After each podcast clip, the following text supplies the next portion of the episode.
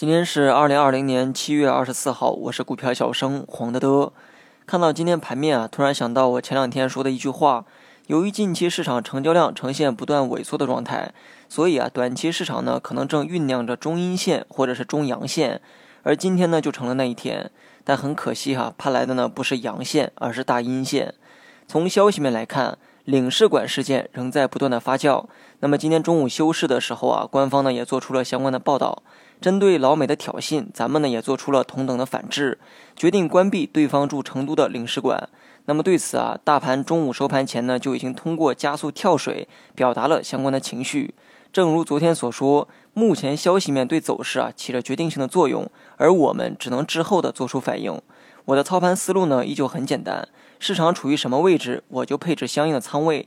七月十号，大盘呢第一次给出了减仓信号，当时减过仓之后，我的总体仓位呢并没有发生任何变化。而第二批减仓信号啊是大盘的二十线，也就是短期的牛熊线。既然今天跌破了该位置，那么我自然而然的也减了第二批仓。今天减过之后啊，还剩五成仓在手里，半仓左右也是我认为较为合适的配置比例。有些杠精呢必然不服气，就像当初建议减仓的时候，觉得这是杞人忧天，而前两天反弹的时候又怪我没有给出补仓的建议，如今呢肯定又觉得半仓拿在手里啊太烫手。对此啊我也只能一笑而过。大盘二十线操盘法，我以前说过很多遍，那么今天呢再重复一遍。如果面对当下的环境，你不知道该配置多少仓位合适，那就去看大盘的二十线。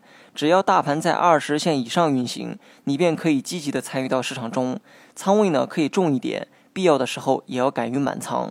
当大盘持续在二十线以下运行，能不玩呢就不玩，要玩啊就小仓位快进快出，不要去恋战。如果大盘刚好来到二十线周围做震荡，那就半仓持有观察。